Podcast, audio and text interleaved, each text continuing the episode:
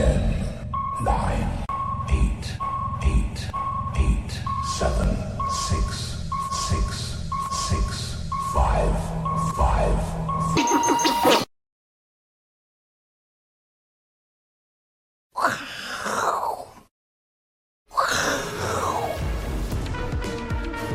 欢迎收看，我是金钱爆，带你了解金钱背后的故事。我是大 K 曾焕文。首先欢迎现场嘉宾，第一位呢是财经 V 怪客 Vincent，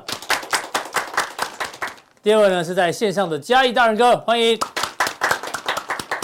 好，这个台北股市哦，哎，很厉害哦，今天继续上涨哦，看一二三四五六六连红了，怎么大家现场没有很开心呢、啊？好像不够高兴呢？为什么？有高兴啊，但是高兴一点就好。一哥讲到说，因为今天只涨一点。所以只能高兴一点，不能高兴很多点。然后这个六连红哦，距离前一次是七连红了哈，所以快到了一个连涨的惯性的尾声哈。毕竟啊，哎，台北股市大家先看周线，周线呢其实不止台北股市，全球股市都一样。哎，已经涨连涨三周了啊，总要休息一下吧，对不对？所以。周线连涨三三连红哦，而且是前波套牢区已经接近了。然后日线六连红之后呢，说真的，进入休息区也是正常的，好，好不好？不过这是指数部分，但个股还是很活泼。今天夯不啷当加起来有超过三十档的股股票涨停板，所以现现阶段呢，选股还是最重要的，好不好？那讲到这个行情呢，要先跟大家来回顾一下哦。现在市场上在做什么事情？全市场呢都在 all in，all in。all in 什么？美国软着陆，因为呢，大家已经说升息近尾声，哦，这个降息倒数计时哦，所以对利率最敏感的小型股最近开始井喷。我们抓罗素两千哦，这一波呢喷了十二趴，完全就是因为认为升息要结束了哈、哦。之前跌最多，现在反弹。然后呢，债券也是哦，我们抓的是高收益债，高收益债呢就是所谓的垃圾债，垃圾债呢。这一波反弹幅度也很大，哈，完全就是取决于美国可能会软着陆，好，不会这个这个经济衰退，所以呢，要跟 V 哥来讨论一下，到底现在市场在 all in 什么？all in，all 第一个字是 A，第一个字是 I，all in AI 嘛，一定的啦，哦，真的，我们靠，厉害，这个厉害，没有乱讲啊，直接这样拆解就对，是这个美国有个投行叫那个 Wedbush，他就说。哎科技股涨势开跑哦，这个 FED 消除了这个升息的疑虑，消除之后呢，很多科技业开始重金投资云端跟 AI。哈，他认为华尔街太低估这一点，AI 未来会大爆发，会大爆发哦。明年云端跟 AI 的这个支出啊，会成长两成到两成五哦，甚至还有爆炸性的成长。然后他还说，科技业将迎来长期空头回补到年底。空头一路被嘎到年底的意思啊，哦，成长型基科技股的基本面坚若磐石，华硕的华硕品质坚若磐石，哎，新的科技牛在报名牌啊，报华硕 对不对？华硕上礼拜法说会不就涨停嘛，对不对？好，重点是新的科技牛市已经开始，才开始哦，不是尾声哦，才开始哦。你看，随着 AI 的浪潮，等等等等等，哈。明年就二零二四年呢，表现会最为强劲。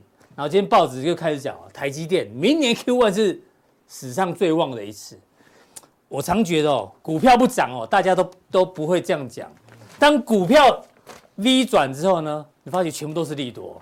大涨之后呢，大家都开始马后炮说啊，AI 战，AI 战，什么利空都不是利空。对啊，对之前在这边要破底的时候，大家吓得要死，对不对？你忘了一句俗话，你跟我讲的啊。嗯涨停治百病，说的对不对？对，一涨什么病都没了，什么病都没了，对不对？真的是，所以我们是跟跟 V 哥来聊一下，涨停治百病，对啊。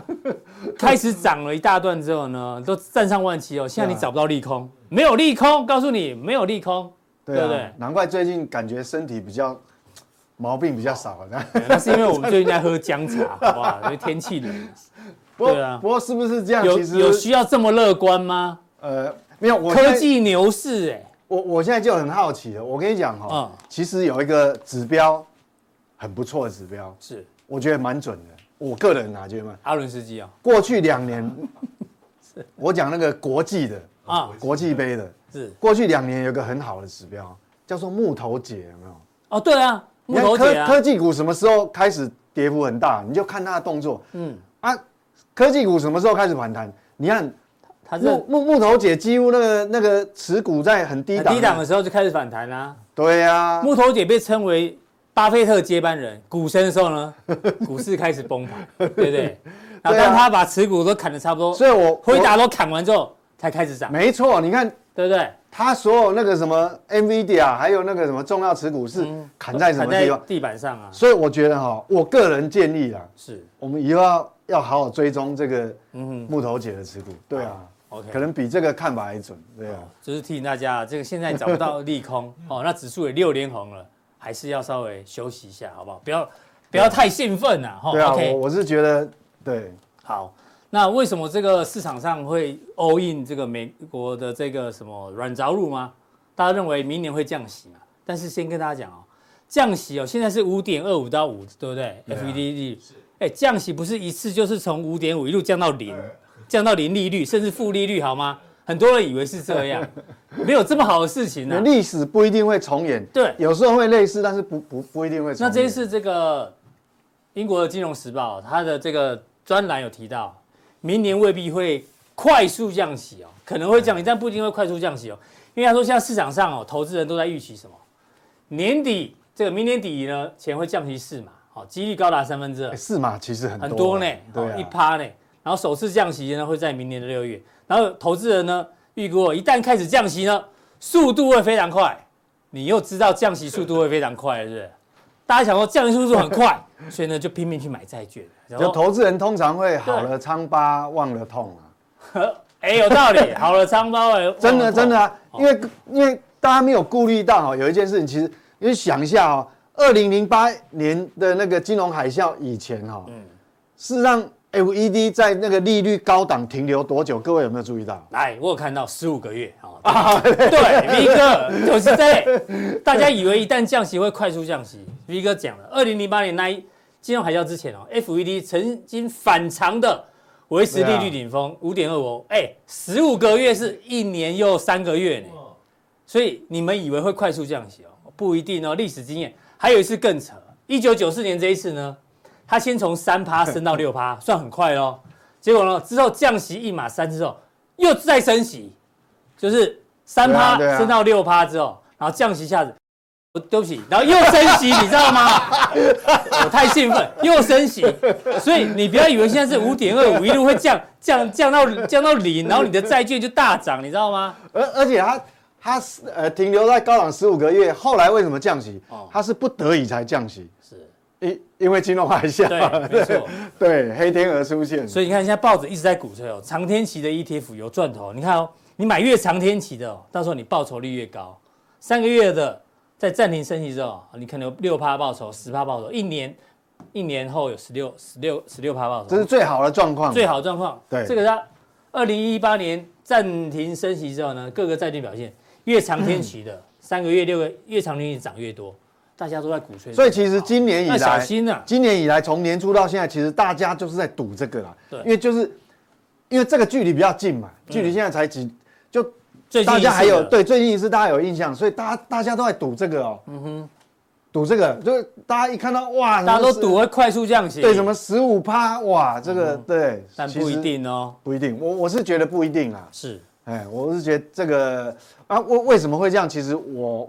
但我自己有我主观的理由，对这个我主观的理由。我们来看 V 哥怎么做。为为什么哈？嗯，呃，主观的理由是这样子哦。我们看到，比方讲说，现在大家认为说，因为经济数据也不好，比如说 PMI 不如预期，好，这是领先指标。嗯、然后虽然有比较落后指标，但是它也是跟营收一样，我们就要验证过去的研判。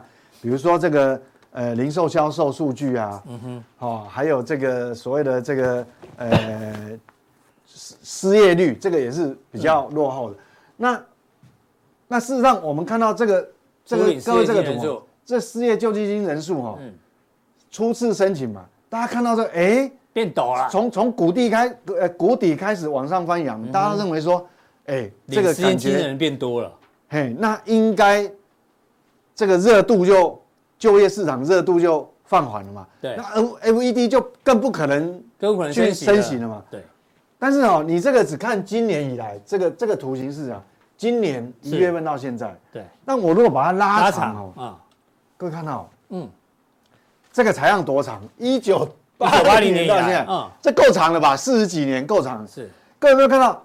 失业率这个东西哦？红色的。红色的这个曲线，哎，在历史低档，事实上这个位阶啊，还四十几，四十几年来的低档区啊。嗯哼，那现在才刚刚开始，那 FED 有可能这么快就就进入降息循环吗？我觉得可能还有很多问题。失业率还在历史低档附近嘛，对因为我们代表就业还是很热啦。我们如果看短线的哈，就今年以来，但你看，哎，好像是，对，哎，看起来是好像有降息的机会，但是你如果把这个时间拉长，就好像不是这样哦。没错。那好，那到底有没有机会，呃，停留在高档的时间，把它利率停留在高档的时间缩短啊？然后真的启动降息？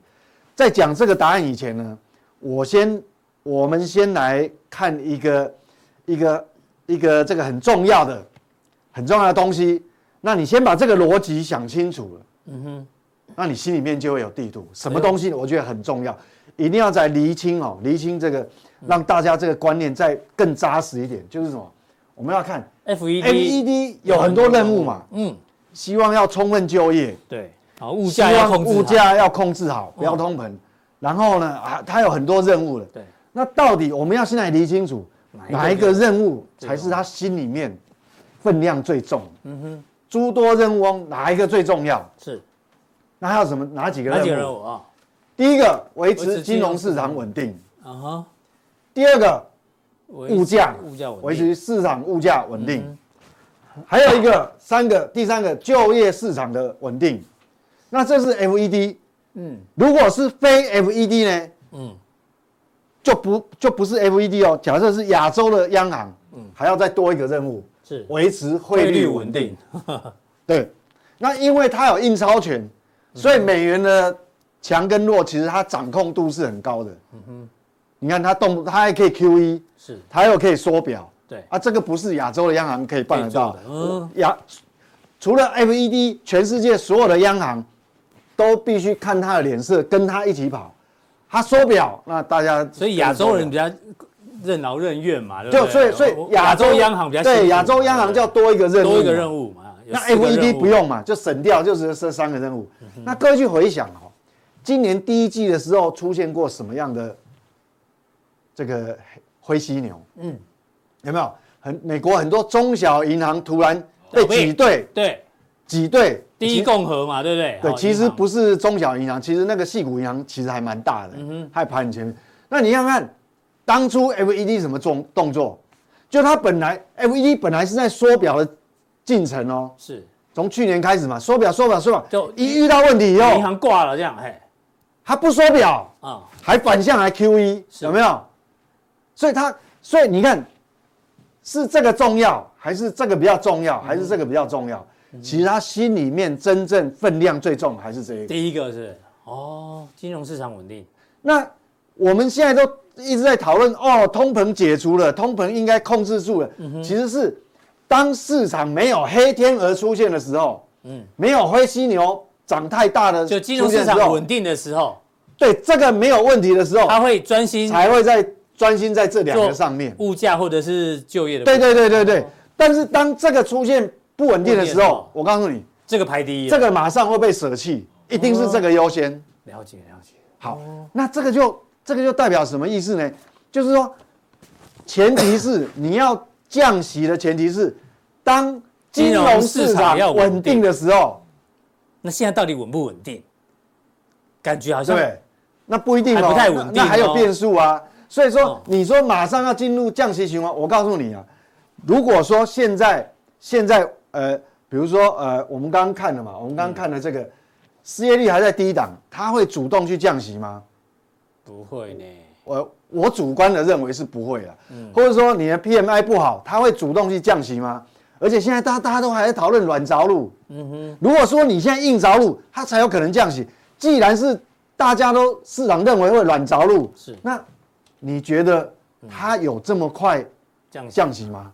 哎，哎，答案就呼之欲出了。对，没错。所以我们来看哈，这个这个，好，这个是 V 哥，哎，很少人去留意这个问题，没有逻辑问题。你要先你要先看他的任务是什么？核心任务哦。对，如如果说现现在市场是不是很稳定？嗯，哎，科技股都已经逐步往那个历史高点在在往上了呢。嗯哼，那那那他当然以逸待劳嘛，FED 它有必要这么快降息吗？就不可能的。一个在回答这个问题啊，哎，可能就算会降息，也不会快速的降息。以目前的目前的状况来看，对我我认为还早，还早。还早，根本连不会考虑降息，因为他要保留那个筹码嘛。是，你怎么可能我？我我现在，呃，股市都还去挑战那个高档、那个历史高档区的时候，我现在降息，那不是火上加油？子弹要留着，留着以后用。对，没错，没错，是这样子。没错。谢谢 V 哥的解读。那第二个题目呢，要跟 V 哥来讨论一下金融股，因为呢，这一波外资突然回头大买，哦，十一月份的外资买超的前十档股票里面有一二三四五六。六档都是金融股哦，中信金还买超张数最多哦，再来是玉山金、兆丰金，所以关股的也有，民营的也有哦，然后商用银行的也有。嗯，那当初 V 哥有跟他讲说，哎，银行股要小心啊，银行股搞不好那个配息有没有可能会对会不够？哎，可是我们发觉网络上在讨论一个很热门的新闻哦，百万存股族快收下，什么事呢？富邦金、中信金等六金控明年股利 up up 就是什么？调高哎，调高。哦，他说看一下、哦，富邦金现金股利哦，上看两元最多。那中信金、台新金、永丰金这三家金融股也有挑战一元的实力。哎，V 哥，他们好像还没有还没有受到影响。呃，我的看法哈，哦、我的看法是这样，他可以这样子配，他也可以，但是这个有一点勉强，就是说，嗯、我没有预留我的保留盈余哦。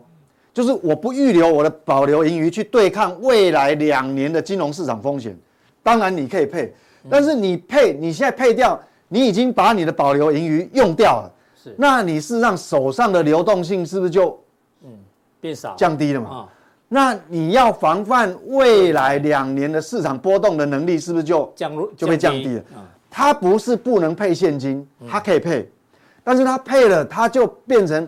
我预留我的筹码就降低了，哦，嗯哼，所以未来一旦市场变动有什么意外的话，变成什么，它就要现金增资了哦，嗯哼，搞不好是这样，因为我把我的流动性用掉，这是我我主观的看法，是，那当然我有我的理由，嗯哼，哦，我有理由，我为什么会这样看？他这场配一块五现金，然后零点五的，他可以，因为他现在还有保留盈余嘛，那保留还把子弹一次用完，对，那保留盈余当然。你可以第一个选项我用来配息，第二个选项我用来，因为我未来什么时候降进入降息循环，我们更不知道啊。嗯哼，好，那我是不是要保留我未来的这个弹性空间？是，对。所以你对于纯股金融股的看法还是跟他们不一样？我还是没有改变。我认为，我认为哈，呃，我自己主观的看法，比较你要介入金融比较好的时间点。嗯，应该是在明年底或二零二五年的年初。OK，对，金融股比较好介入点是明年年底，或者是二零二五年的。对，至少我保留一年的弹性，因为来观察一下市场变化。我告诉你，为什么今年年初本来，呃，去年的时候本来大家也是预预估今年今年下半年会降息嘛，结果呢，还不是整整延了一年。所以我跟你讲，这种东西你随时你还是要预留一些。防范的一个筹码在，哦，对，确实确实是如此啊，哦，嗯，那为为什么我来就我来提我的原因，嗯，好，你看哦，因为去年你看哦，去年这个时候，去年这个时候我们也是在预期说现在就要降息，第四季嘛，对，年底以前，结果有没有降？没有嘛，对嘛？那我我我再提哈，FED 哈也不会急着这么快降息，嗯，我提另外一个理由哦。什么理由你知道吗？从十年期公债，从这个十月底，嗯，好，十月底到现在，你看哦，那那时候不是高五趴，高达五个百分点吗？对，橘色的这个五趴，到现在四点四六，其实等同已经降息，降息两码，而且降超过两码，是超过哦。那既然已经这已经等同降息的效效果在了，那我 FED 就就更没有理由我这么早去降息，你知道吗？好，这是这是现在的利率。嗯、那我们来看哈，嗯，我第二个我因为前面的这个两趴，我来回答我为什么会这样看。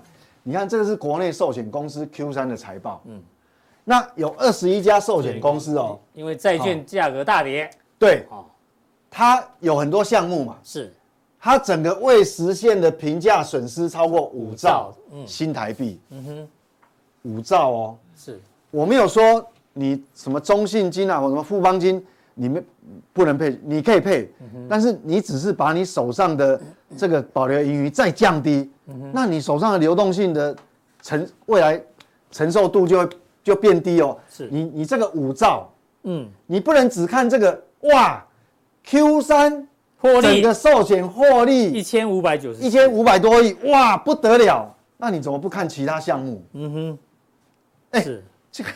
五兆呢？哎，很多呢。对呀、啊，这这多恐怖的事情！所以，嗯、所以我跟你讲哈、哦，不是我们想的这样，他都只讲好的。对，就 Q 三获利很好嘛。记者只讲好的了，大赚啊！啊，这个是列在损益表嘛。嗯哼。但是你这个叠价损失是什么？它没有列在损益表，它是列在资产负债表。嗯、你每股净值还是会下降。那我们来看哦，你这个什么时候会解套？嗯，这个时候为什么解套？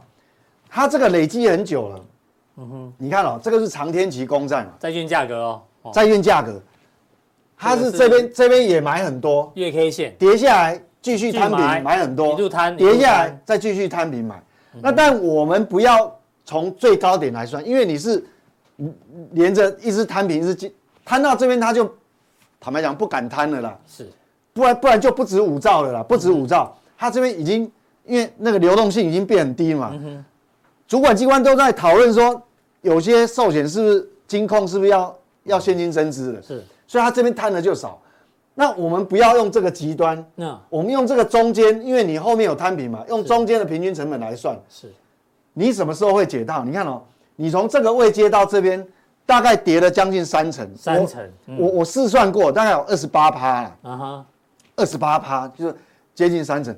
那当初这时候的这个利率是在。什么地方呢？嗯、我们看哦，当初大概是在这个地方。这里，因为你看嘛，但二、嗯、哦，我们算二零二一年末好了。好，假设他们成本在这附近。对对对对，那你看，二零二零二一，好这边接近二零二三的时候，那时候十年期三三十年期公债是一点四，三十年期公债是一点八啊。那现在多少？现在四点，将近四点五哎。哎，那你觉得？短时间有办法降息降，呃，有办法降到这个地方吗？那时候的背景是什么？FED 还在，嗯，紧贴着零利率，那时候还没有开始启动升息。是，那你觉得明年下半年 FED 利率会降到这边吗？利率会降到这个地方吗？那我扣两零利率吗？我告诉你，有有一种可能，是呃，股市崩盘，崩盘，崩盘，崩盘。嗯，就我讲的嘛，就前面我刚刚讲金融金融市场。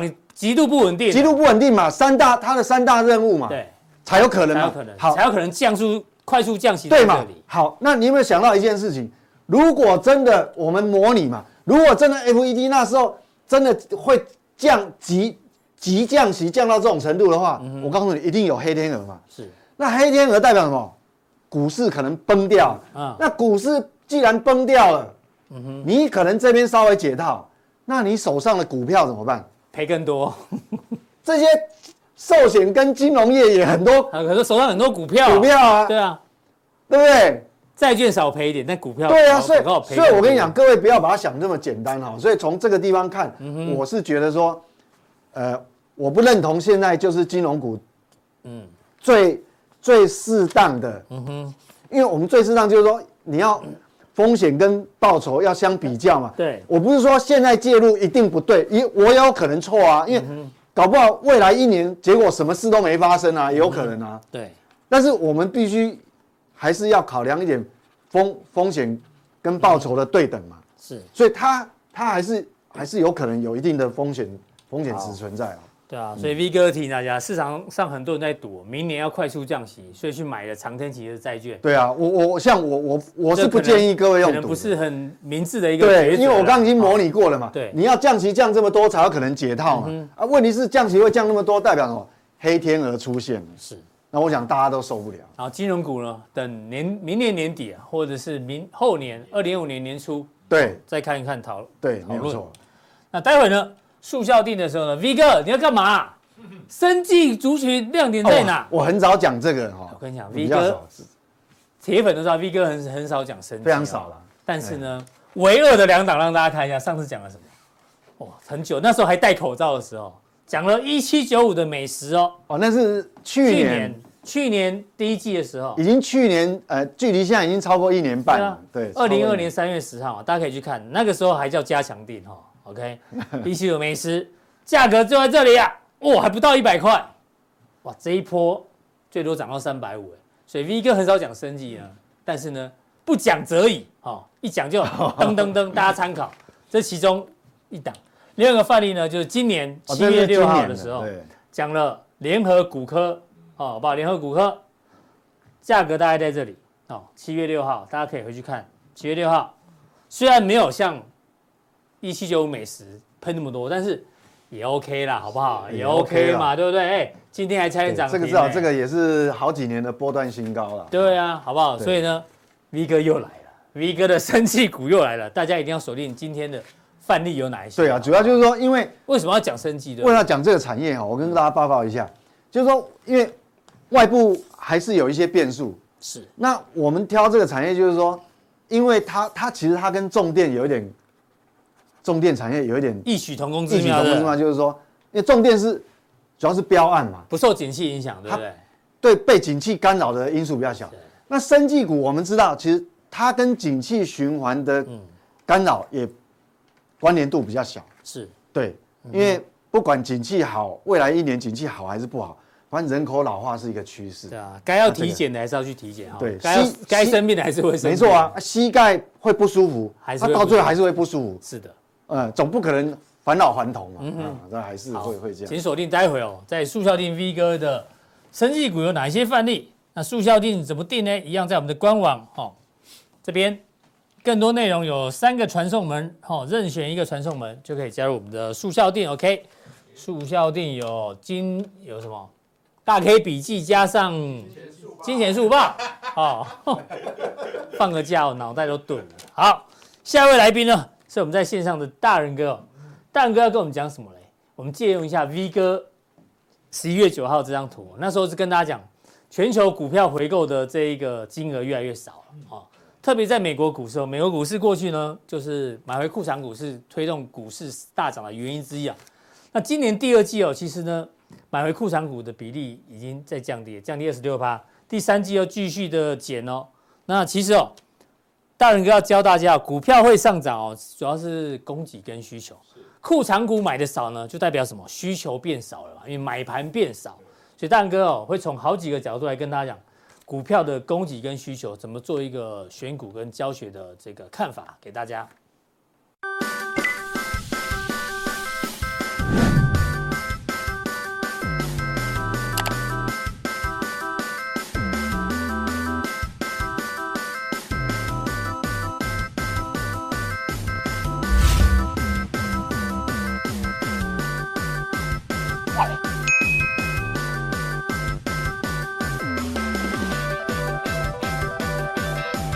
各位，我是金钱豹的现场朋友，大家好，我是嘉义的大仁哥。就这个礼拜来的整个国际股市的状况都算很平稳啊，不论是整个经济数据或者整个政策面，并没有大幅的波动，相对性的也让整个美股包括整个国际股市诶相对性的一个平稳。当然，我们的大盘也是一样哈，都在。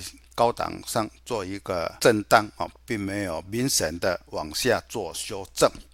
那么在今天的普通錠的议题中间，我们上个礼拜哈有就整个上下趋势跟盘整趋势有跟各位来做说明。那么今天呢，就是要讲的是在我们知道在趋势下呢，你怎么要去选择你要的股票啊，或者是你手中的股票啊，是不是要有一些获利的动动作呢？那么就是取决于股票的涨跌，就是取决于非常重要的就是供需的问题。因此，今天的主题就用股票的供需来跟各位做讨论。以下就用图卡来跟各位做说明。好，今天我们的题目是趋势下的股票供需选股的法则。那么，首先我们就要知道什么叫做供需的法则。一旦股票它的供需，假如说是在均衡的一个状态啊，它是走一个均衡的状状态呢，那么这代表什么意思？就是股市整体的供需力道平衡，形成供需相抗衡。那么这个阶段也就会变成。股票会只是在一个区间小涨小跌哈，无方向性的盘整格局。类似的话，它可能会拖得很久哈。好，第二个呢是超额的需求，就是整体股市的整体需求力道大，形成供需不平衡啊。这个是已经需求大的话，就会变成一个供需不平衡，而造成股票超额的需求，股价上涨之多头市场。只要是有这。这类的超额的需求呢，股票它就会走一个上涨的一个多头市场。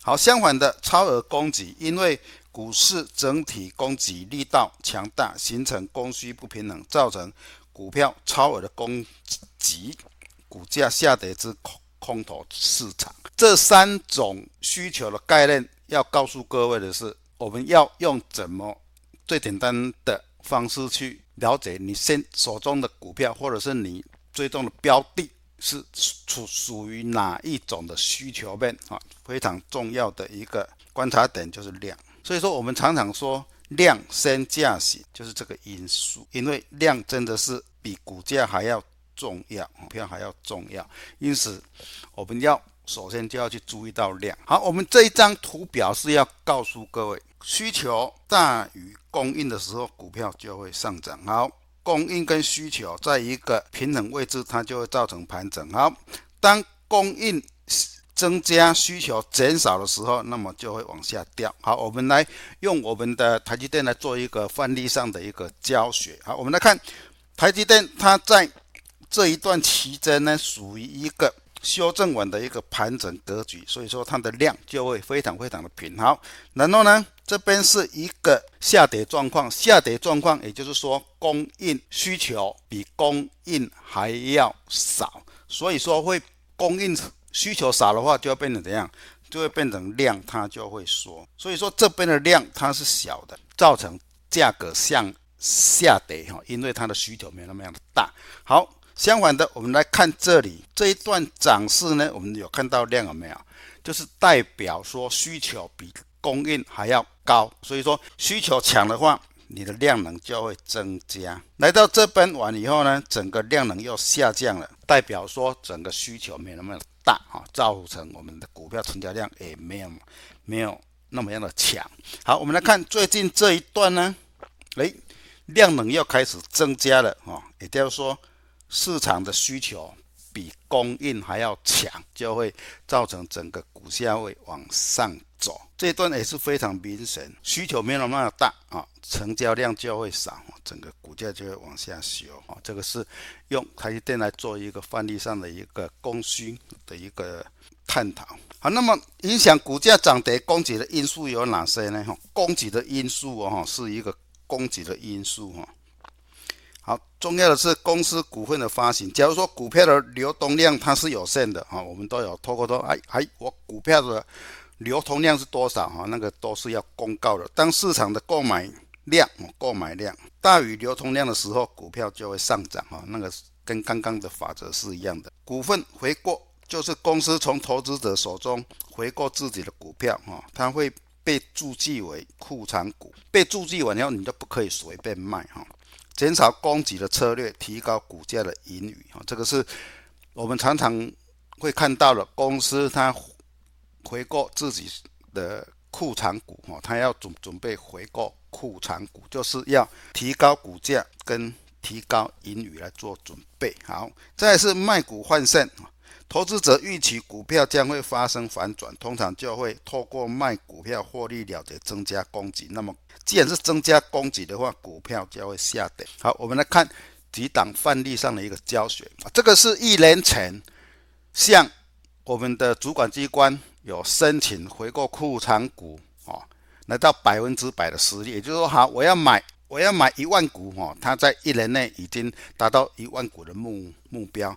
以这档股票来讲的话，它在十去年的十月哦，它要要实施库藏股，为期一年，讲完就马上涨。好，这档股票也是一样哦，也是在去年的十月，为期一年的库藏股，好，买完就开始涨。为什么会涨呢？重要的是，它在一般来讲的话，就是股票在低档的时候，股东就会要求公司要买一些股票作为你的库藏股。不要让股票再继续下跌哦，所以说我们常常看到公司回购你的库藏股，往往是在股票在低档的时候，这个是比较常看到的现象。也因此呢，股票来到修正的低档，去去注意追踪库藏股未来的涨势的机会是比较大的。好，近期呢，库藏股的政策股的实力哈，好，我们以这档股票来讲的话，它在八月七号筹是。买回库藏股哈，它执行期间是在八月八号到十到十月七号，仅有两个月，预计买回五百张，占公司发行股份大约二点三九八哈，这个是你向主管机关申请的一个内容，都必须要这样子哈，而且它的购买区间价格为七十到一百块。好，我们来看这一档股票，它在八月份的时候，股票一样来到低档的时候啊，哎。这边是六十块附近，是不是已经少于它的七十块了？哦，所以说在这边是属于一个技术面的一个低档，而且已经低于它的一个七十块的。第一晚的话，只要买盘进驻的话，哦，就会持续的往上走。你看它的区间是七十到一百，所以说它冲破一百块的一个成本区。哦，好，这档股票是最近的哈，它是十一月六号哦到明年的。一月五号，哦，即买回两千张，占总股份数的二点六六，买回区间价格为六十一到一百三十三。哦，这个这个很区润区很大哈。你看它实施完以后，也就是在这边是相对的低点。那么呢，我们去追踪的话，是不是它已经有低于六十一块，或者是在六十一块附近，可能就是它的一个低等区哈。前面这一档为例的话。大家可以去做持续的追踪哦，毕竟它是才刚公告的。好，那么影响股价的涨跌需求的因素呢？这个是需求哈，刚刚是供给，需求就是公司的消息，它包括当然是包括我们知道的财报、产品目标，还有关键人物健康、离职等等，都可能导致需求和股价的波动。好，再来是经济因素，那当然包括我们常常分析的利率的变化啦、金融前景和通货膨胀整。等等的一些经济数据，行业的趋势，当一个行业蓬勃发展时，因为需求会增加，带动股价上涨，这个大家都知道啊。竞争对手呢，还有因素就是说竞争对手表现不佳啊，所以说我们常常会用一档股票跟一档股票去做一个评，做一个评评断。当这一档股票发生问题的时候，是不是它会有转单的效应来到另一家公司？好，市场的情绪是非。非具体的新闻或数字，投资人基于基本面和技术的提供讯息，进而主观的预测股价的变化。好，我们来看几档股票哈。好，这一档股票呢，它在这一天宣布取得中国的药证，开高走低，哦，拉出一根近乎十四呃十四趴的一个涨跌幅，那个一个红 K 棒哦，这个是。黑 K 棒哦，这个是因为消息面的大震荡股。好，最近呢有一档股票哈，也是一样哈，都是生进股的哈。这一档呢，它在这一天发表明年预计明年向日本申请要证，哎，完以后就开始涨。差别在哪里？这边是高档，这边是低档啊。所以说，在消息面来讲的话，大家可以用股。股价是不是已经事先反映了，或者是股价还没有反映，去做一个追追踪？好，再来是行业蓬勃的一个趋势股啊，这个强势股，我们都知道 AI 开始往上涨的时候，锐不可当。好，涨完以后呢，就在高档上做一个盘整，这种市场已经让这一档股票啊，就是从低档往上。飙涨到一定的一个合理的价位，在那边做一个整理啊，这个是行业蓬勃趋势的股票哈。类似的股票人人都会有，只是要是不是能够掌握得住。好，我们可以用预估未来政策蓬勃的一个行业的股票来讲的话，我们可以说，哎，可能因为政策面啊，这些股票现在属于低档，是不是？未来因为政策有走多头的一个行情啊，我们最近啊，就是说，哎，可能是大陆跟台湾之间的旅游是不是要开开放了啊？就是有一种预估未来政策会开放的一个想象啊，造就啊整个股价就由低反弹啊，这个是一个未来预估未来的行业的一个行情。像类似只要它类似的政策面的股票，只要它。还没有政策还没实施以前，都还有想象的空间。好，刚刚是政策面的，我们还有可以去预估说未来蓬勃行业的一些股票的一个走走势。好，比如说这档股票为什么会预估它未来会会有一个多头行情？因为我们都知道选举到了，还有跨年到了，舞台灯光的一些营收可能会增加。好，因此我们就可以预估它。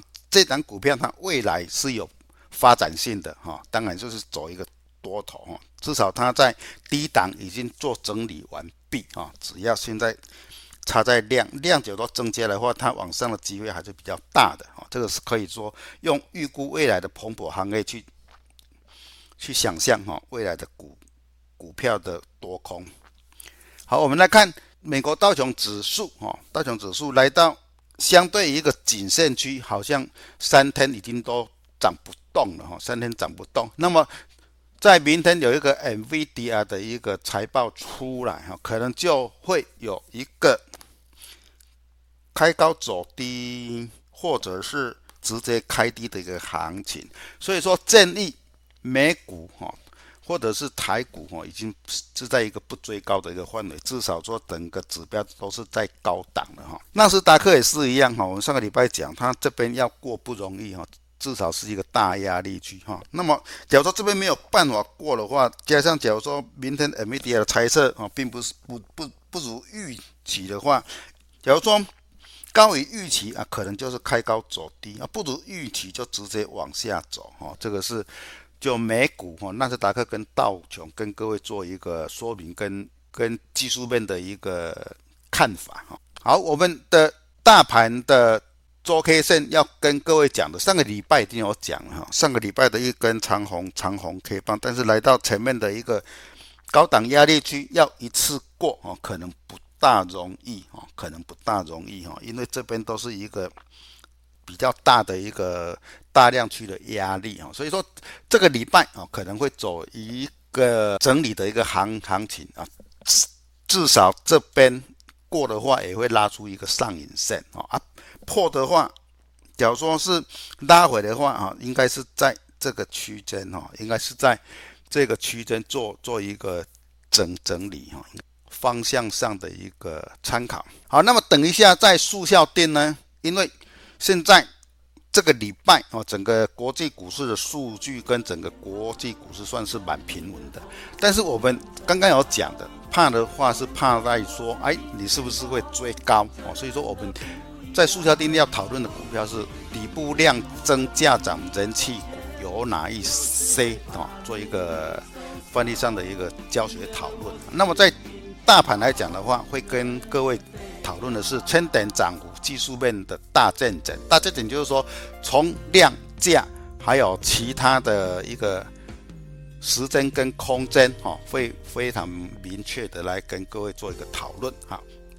这个是今天普通店，等一下速效听见，谢谢各位。